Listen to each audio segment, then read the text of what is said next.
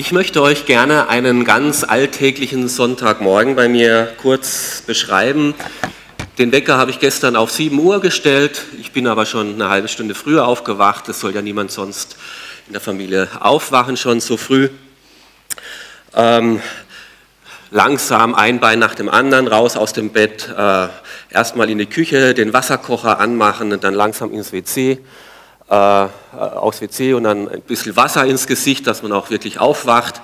Dann wieder in die Küche, den Kaffee aufgießen und mit der Tasse Kaffee dann wieder zurück ins Bett.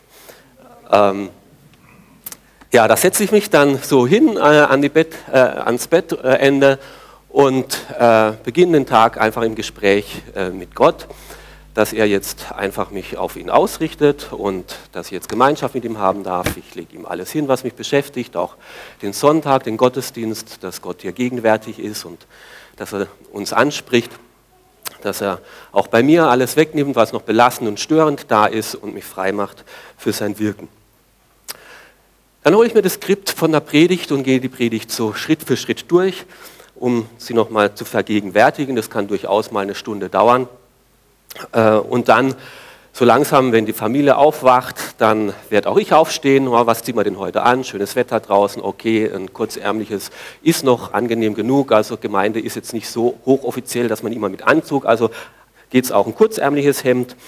Und dann natürlich ist zu klären, wer fährt heute mit, äh, fährt der Sohn mit oder nicht, na, kam zu spät von der Grillfeier, also bleibt heute im Bett. Gut, geht sich noch was? Äh, ach, Zähne putzen, genau. Ähm, und äh, noch, äh, genau. Geht sich ein Frühstück aus? Nee, ist schon zu spät. Dann, also ich bin fertig äh, und dann warte ich im Auto, bis auch der Rest fertig ist. Ähm, und dann kommt. Ähm, dann ist noch kurz zu klären, äh, wie viel haben wir eigentlich zum Mittagessen? Äh, ist die Möglichkeit, Gäste einzuladen oder nicht? Oder gibt es Termine am Nachmittag, dass wir rechtzeitig zu Hause sind oder sowas? Dann kommt man hierher eben und sind auch alle Mitarbeiter da, die eingeteilt sind äh, und ist noch was zu checken mit der Stuhlordnung. Hoffentlich geht es mit dem Beamer und, und ihr wisst so, wie das ist. Ah, das Lied zwischen Predigt und äh, nach der Predigt muss man noch ein bisschen ändern und sowas. Ähm, ach ja, genau, freundlich sein, nicht gestresst, die Leute liebevoll begrüßen und jetzt wirklich ganz hier ankommen. Ja, ähm, ihr fragt euch sicher, warum äh, erzähle ich euch sowas? Ähm, was hat das alles mit dem Heiligen Geist zu tun, der Heilige Geist im Alltag? Na, ich würde umgekehrt sagen, wenn so eine alltägliche Situation mit dem Heiligen Geist nichts zu tun hat, dann hat überhaupt nichts mit dem Heiligen Geist zu tun. Zwischenmenschliche Beziehungen in der Familie und äh, in der Gemeinde sollen durch das Wirken des Heiligen Geistes geprägt und verändert werden. Oder wenn sich das für dich zu vage anhört, dann kann ich es vielleicht noch anders ausdrücken. Sophie und ich haben vielleicht in den äh, Laufe der Jahre vielleicht eine Million Mal für unsere Kinder und für unsere Familie, für uns als Ehepaar gebetet. Wir haben Gott beschworen, uns zu helfen, dass wir nicht immer unseren natürlichen Impulsen nachgehen, sondern dass Gottes Geist uns hilft, anders zu reagieren. Als Gemeinde sind wir beständig dabei zu beten, Herr, schenke uns Frieden, erhalte uns die Freude, gib uns die Liebe, die wir von alleine so nicht für unser Miteinander hätten. Und kurz, ich glaube, es ist keine Übertreibung zu sagen, dass es uns als Familie Sauter in der Form und dass es uns als FEG Klagenfurt in der Form noch gibt, ist ein Wirken des Heiligen Geistes.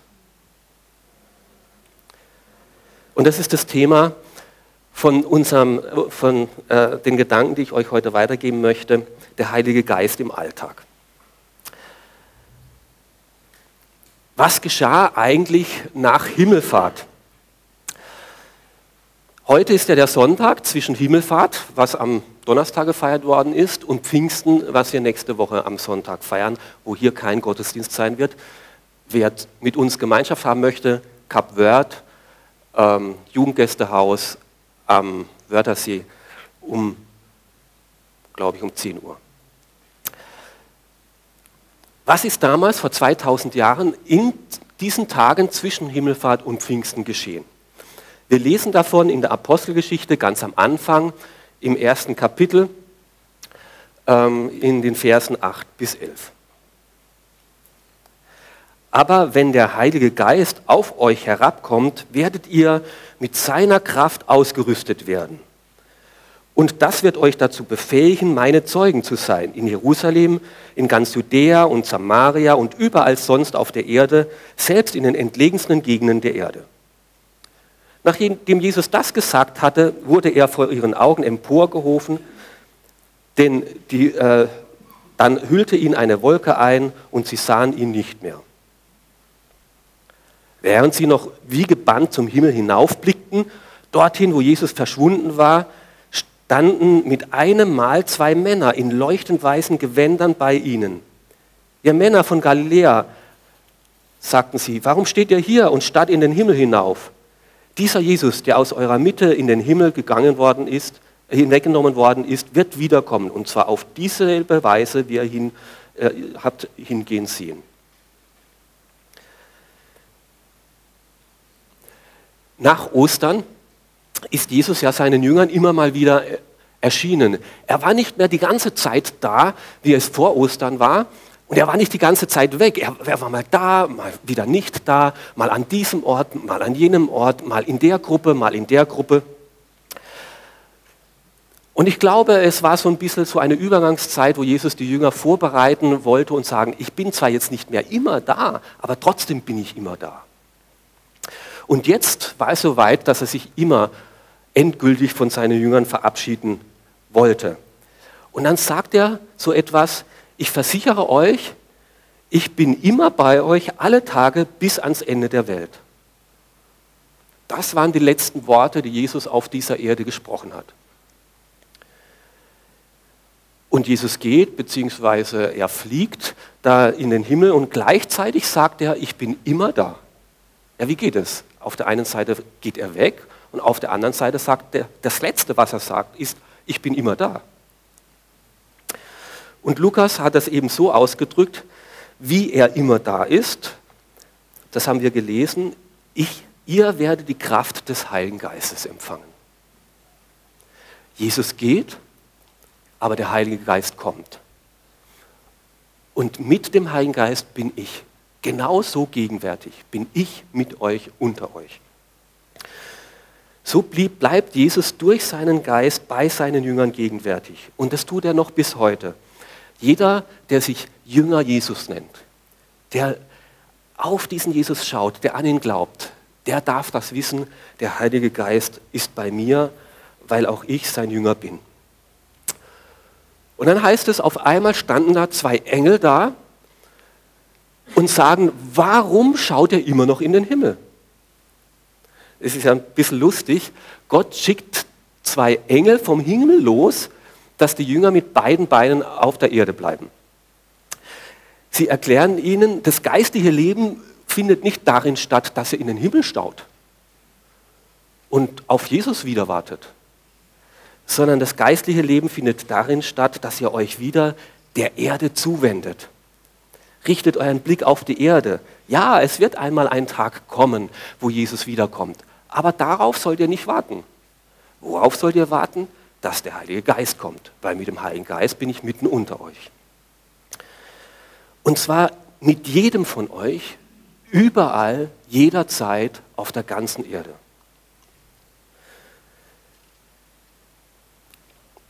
Ja, hm, Wunder erleben, so Himmelfahrt, Jesus aufgefahren in den Himmel, Engel erleben, sichtbar, dass sie mir erscheinen. Und was dann die Woche drauf am Pfingsten passiert ist, dass dann das Evangelium Tausenden verkündigt wird und die das hören wollen und verstehen und annehmen. Eine richtige Erweckung aufbricht, dass an einem Tag sich 3000 Leute haben taufen lassen, dass eine Gemeinde entsteht, eine intensive, lebendige, leidenschaftlich dynamische Gemeinschaft. Das wirkte dann dieser Heilige Geist, durch den Jesus dann unter ihnen war. Und ich wünschte mir, dass der Heilige Geist auch in meinem Leben so wirksam ist, dass ich übernatürliche Dinge erlebe, Wunder, Wirksamkeiten ähm, und Zeichen und Erweckungen und Aufbrüche in der Gemeinde. Aber in meinem Alltag, in meinen alltäglichen Lebensumständen spüre ich nur so herzlich wenig von diesen machtvollen äh, Wirksamkeiten des Heiligen Geistes. Er wirkt, so scheint es manchmal, überall sonst auf der Welt, nur bei uns in Klagenfurt nicht. Und das ist die erste Täuschung, die, die wir erliegen.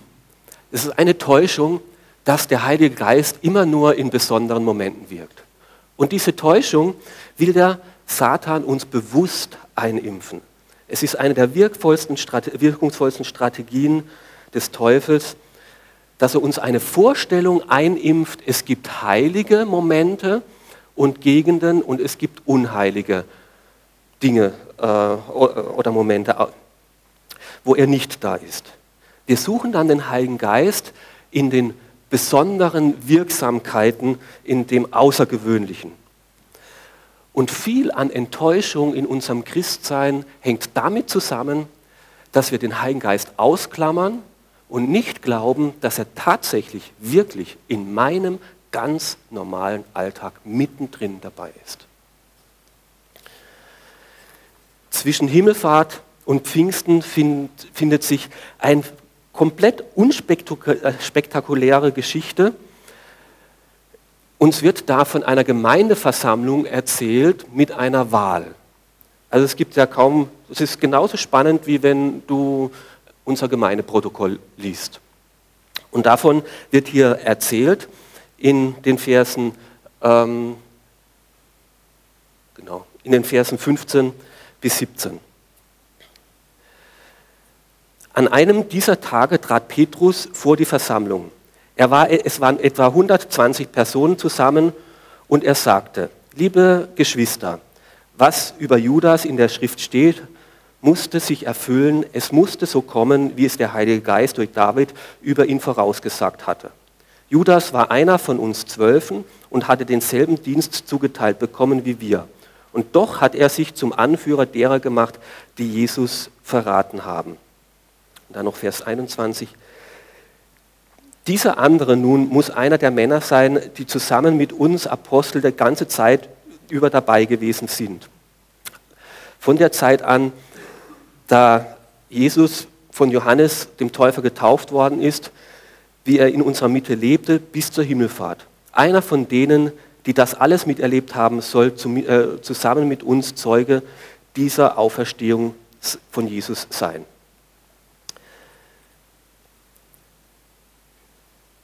Damit, dass die Jünger hier jetzt einen Nachfolger für Judas wählen, gibt es keine Anweisung in der Bibel. Da erscheint nicht Gott, da gibt es keinen Engel, da hat Jesus nicht gesprochen oder sowas. Sondern einfach Petrus steht auf und er sagt, in der Schrift steht doch schon voraus, dass es passieren muss. Und ich erkenne jetzt die Notwendigkeit, dass wir jetzt die Lücke wieder auffüllen. Israel bestand aus zwölf Stämmen. Ich glaube, es ist gut, dass auch die Gemeinde zwölf Apostel hat. Und deswegen weil Judas sich disqualifiziert hat, suchen wir jetzt nach einem Nachfolger. Und er sagt, gewisse Dinge müssen einfach getan werden. Und dazu braucht es keine übernatürliche Offenbarung. Auch bei Petrus nicht. Und er liest die Heilige Schrift und vergleicht es mit der aktuellen Situation. Und geführt vom Heiligen Geist tritt er jetzt vor die Gemeinde und sagt, was haltet ihr von diesem Vorschlag? Sollen wir das so und so machen. Jesus hat gesagt, ich bin bei euch alle Tage. Und jetzt ist doch einer dieser alle Tage, sagt Petrus. Und jeden Tag will er bei uns sein, mitten in unserem Alltag.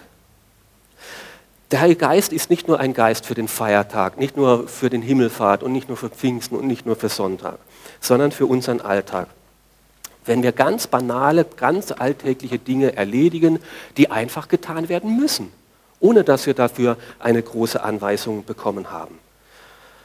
Und wir brauchen nicht zweifeln, dass der Heilige Geist da mittendrin bei uns im Alltag ist. Allzu meist vergessen wir oder glauben wir, dass diese geistliche Dimension ganz schnell verloren geht. Ähm, vielleicht, wie soll ich das erklären? Du kommst nach Hause nach diesem ermutigenden Gottesdienst, ich hoffe, er war ermutigend, kommst nach Hause, um zu Hause festzustellen, dass deine Katze oder dein Hund einen schönen großen Haufen mitten auf den Wohnzimmerteppich gemacht hat. Ähm, ja. Oder vielleicht, dass die Kinder etwas Unsägliches gemacht haben, was weiß ich, mit Nutella Eisenbahn gespielt im Wohnzimmer oder sowas. Äh, und dir platzt der Kragen und du reagierst, wie du halt reagierst. Dann kann man leicht denken, das ganze erhebende Gefühl da im Gottesdienst, das ist ein Paralleluniversum, das ist, hat irgendwie mit der realen Welt nichts zu tun, das ist nur eine Seifenblase, die jetzt wieder zerplatzt. Kann so sein, muss aber nicht so sein. In Wirklichkeit ist Gottes Geist auch bei dir im Wohnzimmer auch wenn diese Dinge passieren. In den ganz gewöhnlichen Sachen dieser Welt. Er hat diese Welt geschaffen, er hat den Hund geschaffen, er hat die Kinder geschaffen. Und er ist mittendrin dabei in seiner alltäglichen Welt. Wenn er das gesagt hat, ich bin bei euch alle Tage, dann ist er auch da bei uns. Und er möchte uns helfen, in der Situation so zu reagieren, wie er, wie Jesus reagiert hätte und nicht wie ich natürlicherweise reagieren müsste. Vielleicht möchte er mir helfen, so zu reagieren, dass mir nicht der Kragen platzt. Vielleicht möchte er mir sagen, und auch da bin ich bei dir und helfe dir jetzt, den Haufen, den Mist wegzumachen. Und du sollst wissen, du bist nicht allein. Das machst du auch nicht alleine. Bevor wir nun weitergehen, jetzt zu überlegen, wo der Heilige Geist im Alltag bei uns am Wirken ist, möchte ich noch auf ein zweites Missverständnis eingehen. Eine zweite Täuschung, die der Satan uns einreden möchte, ist die, dass wenn der Heilige Geist in unserem Leben am Wirken ist, dass er das völlig ohne uns tut. Der Heilige Geist ist die Kraft, der wirkt und er braucht mich ja gar nicht. Wenn er wirkt, dann wirkt er automatisch. Und diese beiden Täuschungen gemeinsam, die bewirken leider das Phänomens eines gelähmten Christentums. Der Geist ist nur in ganz besonders heiligen Momenten da und wenn er wirkt, dann wirkt er sowieso automatisch auch ohne mich. Er gibt ein gelähmtes Christsein. Wie war das, das damals bei dem, beim Petrus? als er vor diese Gemeindeversammlung äh, getreten ist, bei der Nachwahl des zwölften Jüngers. Wir lesen hier noch etwas weiter, in den Versen 21 äh, weiter. Ähm, die Versammelten stellten zwei Kandidaten auf, Josef mit dem Beinamen Barabbas, Bar, Barsabas und auch Justus genannt und Matthias. Dann beteten sie, Herr, du kennst alle Menschen durch und durch zeige uns, welch von diesen beiden du dazu ausgewählt hast, an die Stelle von Judas zu treten. Judas hat ja seinen Platz verlassen und ist dorthin gegangen, wohin er gehört. Wer soll nun die Lücke füllen und den Dienst eines Apostels übernehmen? Daraufhin ließen äh, sie das Los zwischen den beiden entscheiden. Das Los fiel auf Matthäus, Matthias und er wurde als Zwölfter in den Kreis der Apostel aufgenommen.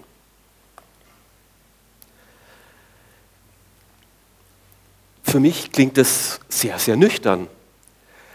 Viele verschiedene Kriterien haben dazu beigetragen, dass sie jetzt der Überzeugung waren, Matthias ist der zwölfte Apostel, der anstelle von äh, Judas tritt. Zuerst hat äh, Petrus die Schrift studiert und hat gesagt, ja, es musste so kommen.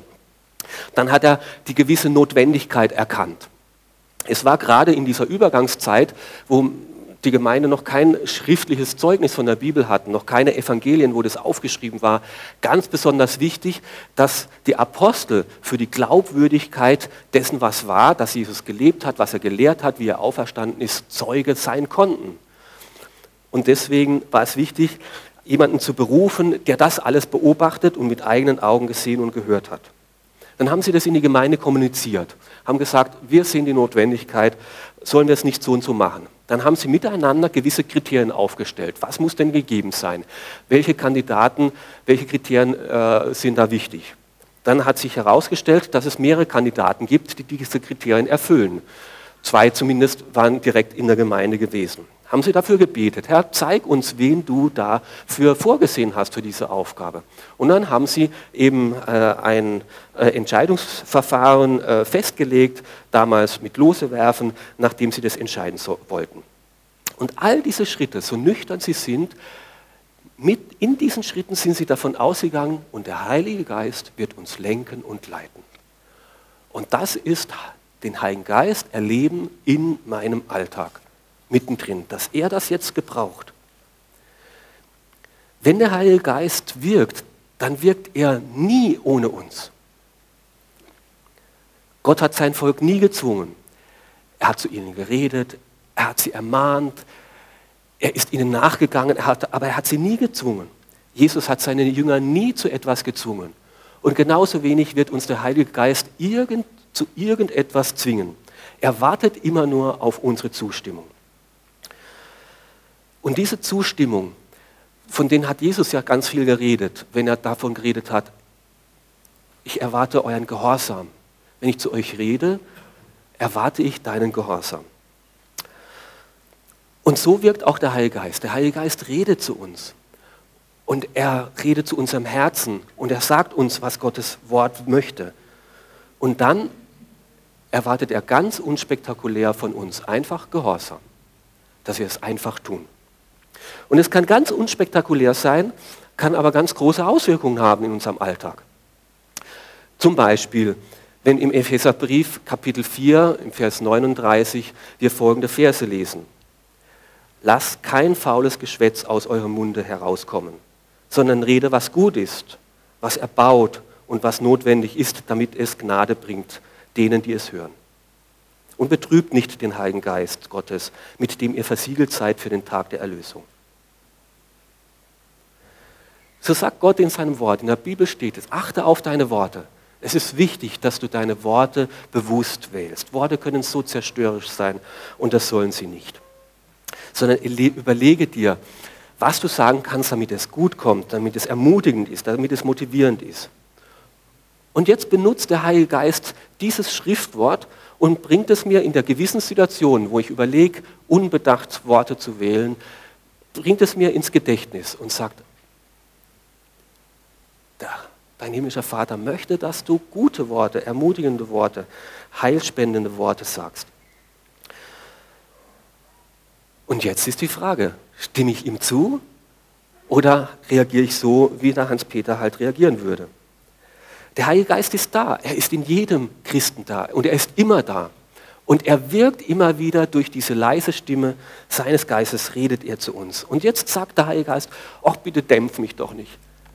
Bitte hör doch auf mich und folge ihm. Und wenn wir das tun, dann könnten wir das Wirken des Heiligen Geistes vielleicht viel öfter erleben. Und dann würden vielleicht auch so biblisch klingende Sätze auch über unser Leben immer wieder gesagt werden können.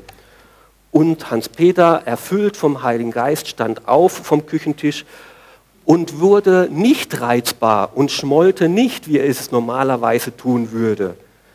Und alle, die es sahen, waren erstaunt und wunderten sich und dachten, er ist voll Weines. Aber er war es dieses Mal nicht. Er tat nur zur Abwechslung einmal das, was der Heilige Geist ihm sagte. Klingt doch viel besser, oder? Der Heilige Geist ist auch bei uns immer wieder da und erwartet auf unsere Zustimmung, auf unsere Bereitschaft, dass wir ihn suchen und immer besser kennenlernen wollen. Wo möchte jetzt der Heilige Geist in unserem Leben wirken? Was sind denn jetzt die Bereiche, in denen er meinen Alltag prägen möchte? Es sind ganz grob zusammengefasst vier Bereiche, in denen er besonders zum Wirken kommt. Vier Dinge, vier Aufgaben, die er, wo er uns helfen möchte. Es ist einmal, Gott, der Heilige Geist möchte uns Licht spenden. Und zwar Licht geben, dass wir Jesus und das Evangelium immer besser verstehen, was Jesus wirklich gewollt hat und gemeint hat. Wenn äh, der Heilige Geist sagt zum Beispiel, schau doch mal wieder in mein Wort. Ich möchte dir begegnen. Hör nicht auf, Jesus besser kennenzulernen. Und dann, wenn ich die Bibel lese, dass er mir so Lichtblicke schenkt. Bah, das hat hat Gott zu mir geredet, da hat er mein Herz berührt, ich habe was erkannt. Wenn ich Einsichten bekomme, jetzt hier in der Predigt und sage, boah, Gott, da hast du jetzt in mein Leben hineingesprochen.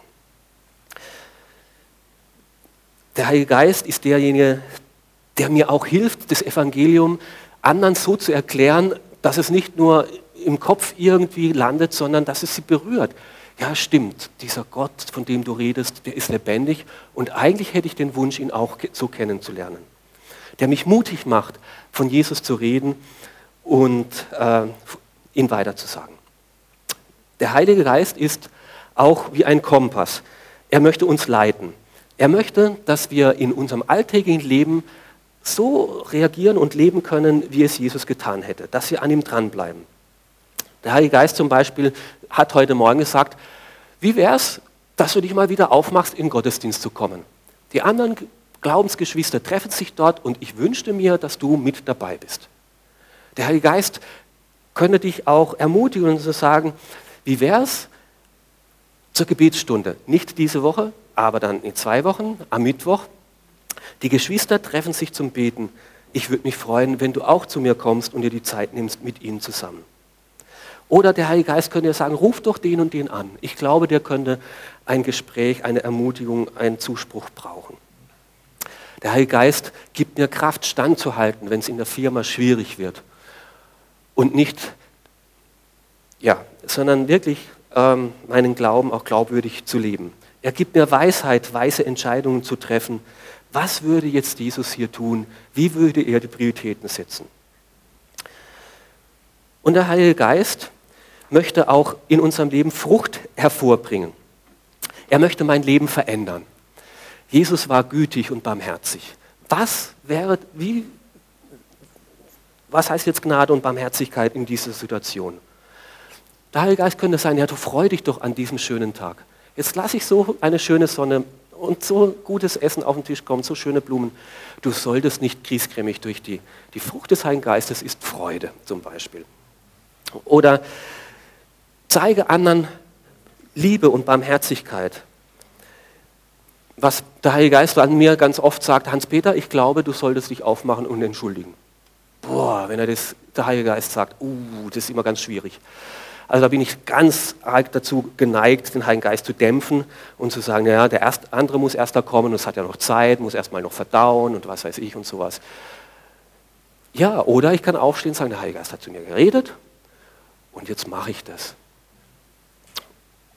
Und Hans-Peter tut ab und zu, was der Heilige Geist ihm gesagt hat.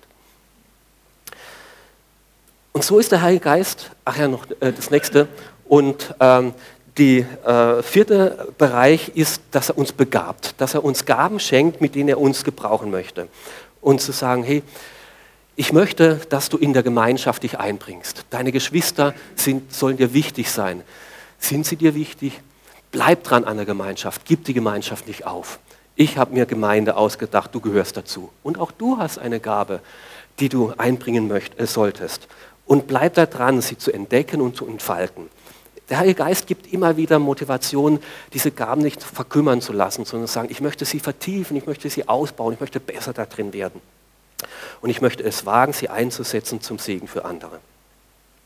Das sind die, grob die großen vier Bereiche, in denen der Heilige Geist in unserem Alltag am Wirken ist. Und ich weiß nicht, ob du das schon bemerkt hast, schon das ganze Jahr hängt hier eigentlich diese Dekoration. Das hängt damit zusammen, dass über jedes Jahr wir einen Bibelvers haben, der uns das ganze Jahr begleiten soll. Und hinter dieser Dekoration steckt eben dieser Jahresvers aus dem Hesekiel, wo es heißt, ich schenke euch ein neues Herz und lege einen neuen Geist in euch. Das steht hier, ein neues Herz und einen neuen Geist. Naja, ein Herz darzustellen ist ziemlich einfach. Herz, jeder hat eine Vorstellung von einer Grafik eines Herzes, aber beim Geist uh, ist es schon ein bisschen schwieriger. Wie stellt man jetzt den Heiligen Geist dar? Da taten sich schon die Schreiber des, Alten, äh, des Neuen Testamentes ziemlich schwer. Hier ist er dargestellt als eine Taube, weil bei der Taufe von Jesus kam der Heilige Geist wie eine Taube, also es heißt nicht als, es war nicht wirklich eine Taube, sondern es heißt wie, in Gestalt, als ob es eine Taube wäre. Und es heißt einfach so viel, es war lebendig, es war Aber es war friedlich, es war zahm und es landete direkt, es war auf Jesus. Ganz ähnlich taten sich dann die Jünger später schwer an Pfingsten. Da heißt es, und der Heilige Geist kam auf sie wie Feuerflammen. Ja, auch lebendig und kraftvoll und dynamisch, aber man kann es doch wieder nicht fassen. Es war so nicht ganz fassbar. Und das ist die Gefahr, nur weil wir den Heiligen Geist nicht einfach fassen können, weil er so unverfügbar ist, dass wir davon ausgehen, er ist nie da. Und es stimmt nicht. Er ist da. Mitten in unserem Leben, in unserem Alltag, auch wenn wir ihn nicht wirklich so greifbar fassen können.